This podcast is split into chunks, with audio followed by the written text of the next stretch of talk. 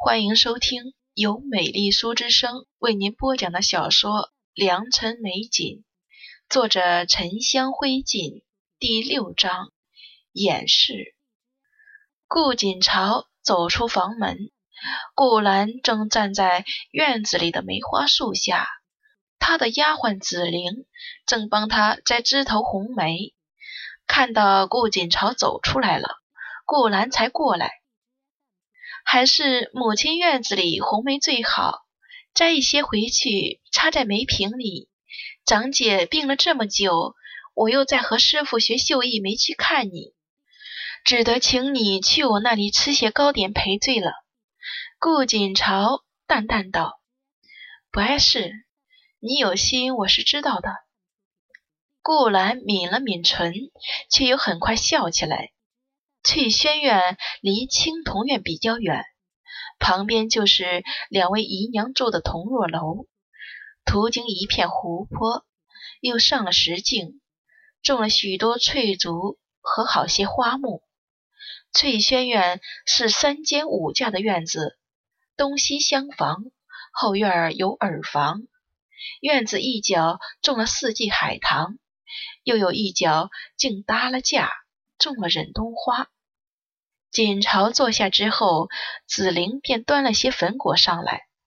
四个粉果放在描淡红牡丹的白瓷碟上，能看得见里面涂麋鹿、竹胎等馅料。除此外，还有黄饼、白糖梨酥等糕点。顾兰又亲自替锦朝摆了银块青花碗，对紫菱说。我与长姐说些提己话，你先下去，把门合上。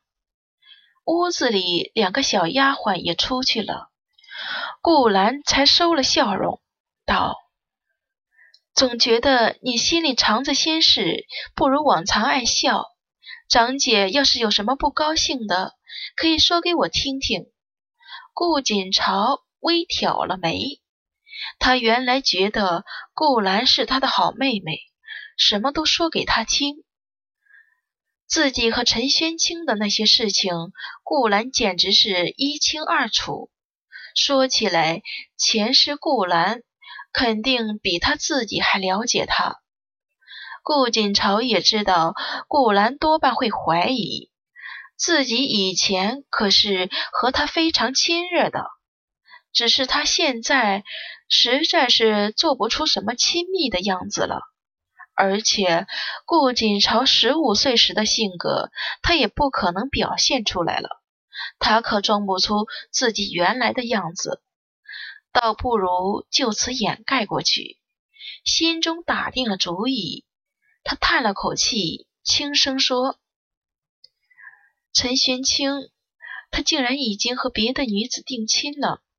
我前几日去国公府的花会上，才得知这个消息。”也真是气急了，偏偏这个时候母亲的病总是好不起来，我愁得日夜睡不好，既要忧思玄清，还要担心母亲。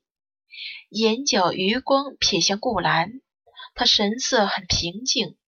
顾兰也叹了口气，握着他的手道：“长姐对陈七公子还真是一往情深，他竟然已经定亲了。”那长姐打算怎么办？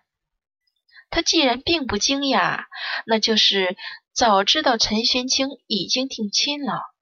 顾锦朝看了一眼身边的刘香，顾兰又笑道：“也不过是有了婚约而已，只要人还没有过门，这婚约便算不得数。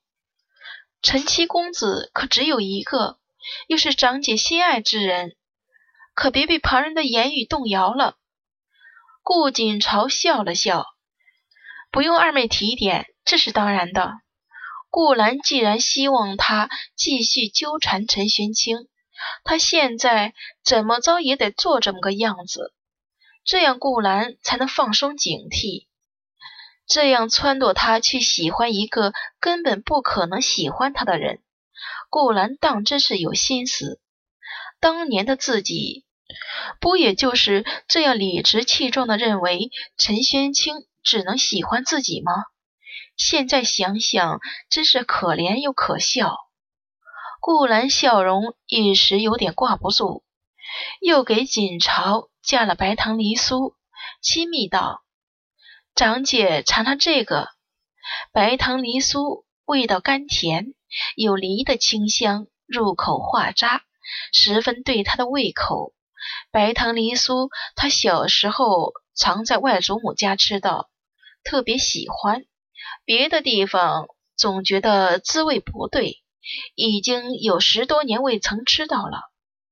对了，锦朝心中微动。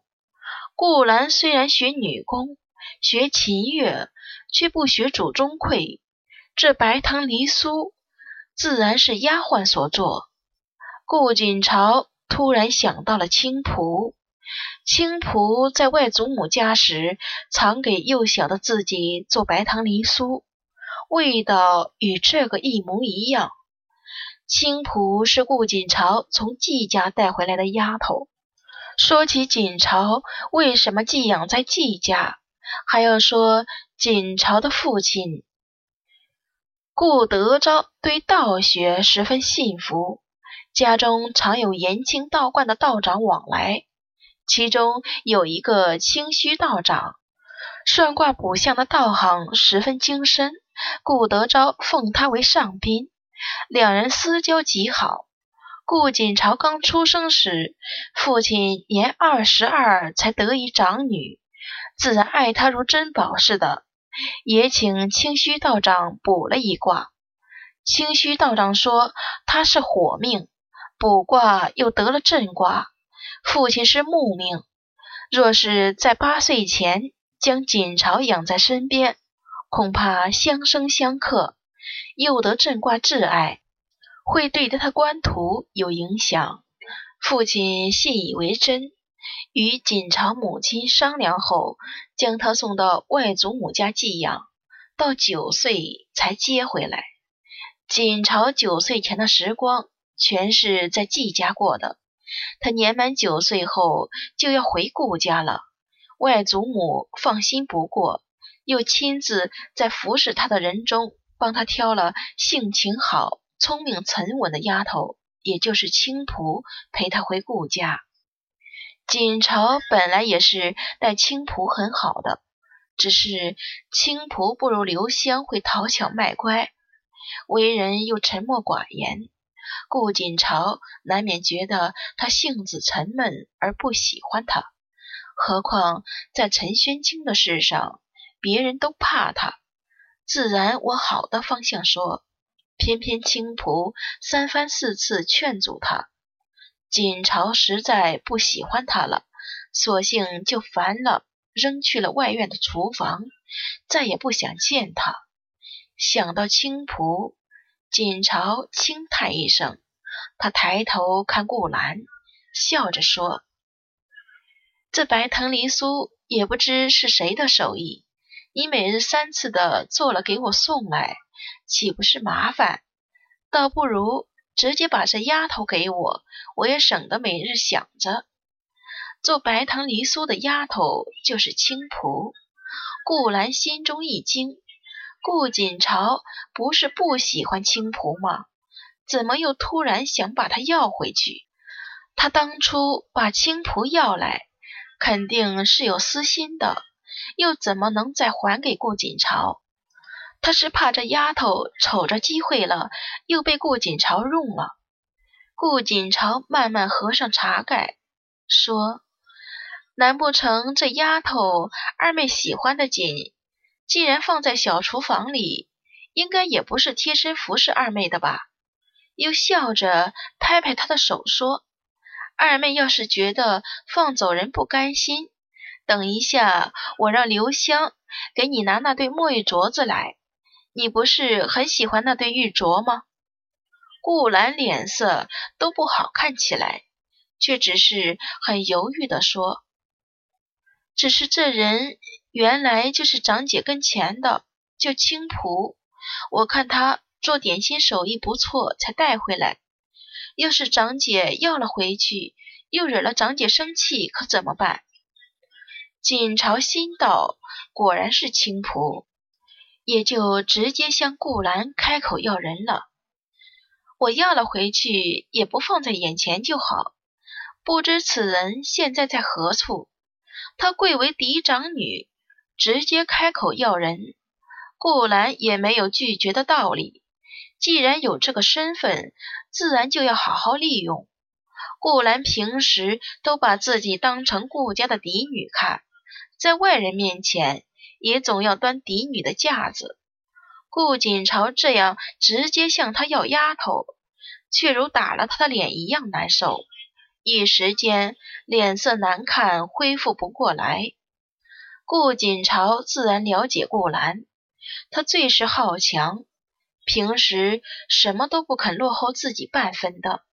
但是顾锦朝才是顾家的嫡长女，不是他顾兰。锦朝却好似自己根本没有以势压人，笑眯眯地说：“果然来二妹这里，心情就好许多。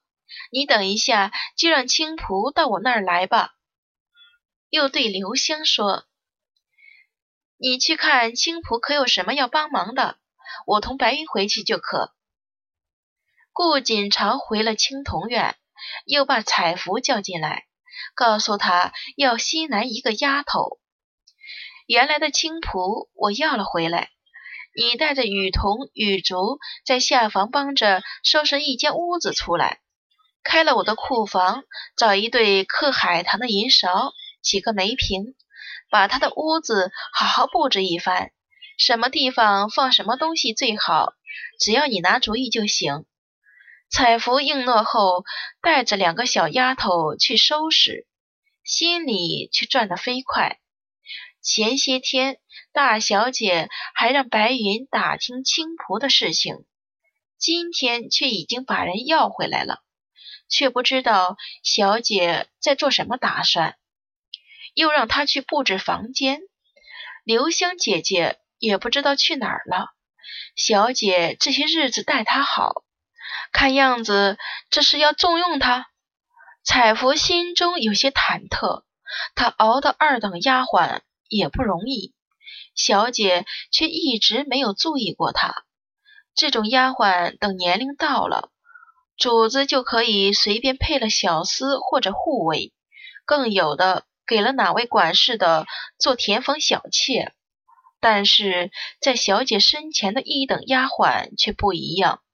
要是主子愿意，那就能配好人家，或者还可以跟着主子，尽忠尽责，一荣俱荣。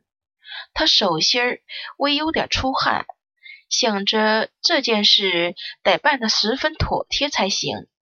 顾锦朝又找了童妈妈进来，童妈妈是青铜院的管事妈妈。是母亲早年从手底下的田庄里选出来的。她做事干练，管教小丫头也有一套，大家都服她管教。本来管事妈妈是比大丫鬟更大一级的，不过原先的锦朝更信任刘香，童妈妈许多就如管教丫鬟、安排小姐日常上的一些事情，都被刘香接手了去。童妈妈现在都没有住在青铜院里，她在倚竹楼帮着管理内院一些才进的八九岁小丫头。听白云说，小姐找她去，忍不住一路上都在问她：“小姐有什么要事吗？或者小姐近日可好？夫人呢？”白云因她原先也是管事妈妈，对她比较尊敬。耐着性子回答：“都还好，小姐有什么事我也不清楚。”童妈妈看得出白云似乎不太想和她说话，便没有继续问了。等到了青铜院，锦朝已经在东次间等他。锦朝先抬头看了他一眼，童妈妈四十多的样子，肤色比这内院妇人们深些。带了一对小小的赤金耳钉香，除此外再无事物。童妈妈问了安，锦朝才说道：“今日找您来，是想问问这院里登记册子是在您那儿吗？这一句话说的，白云和童妈妈心里都一跳。院里的登记册子，那都是小姐账上的东西，府上给的，季家拿来的，别人送的。登记册子也一直是管事妈妈收着。留香姑娘并没有拿过登记册子，这院中的东西已经好久没有记过账了。事情要是责问起来，肯定是童妈妈的责任。毕竟她虽然实权不是管事妈妈了，但是名位却还是。虽然这事情确实不怪她，留香姑娘嫌登记册子麻烦。一直没有到他那儿拿回来，但是要是把责任推到留香姑娘身上，小姐估计也会因为偏袒姑娘而斥责她。童妈妈只得跪下说：“请小姐责罚，是奴婢疏忽了。这登基册子是在奴婢那儿，但是已经很长时间没有清理过了。”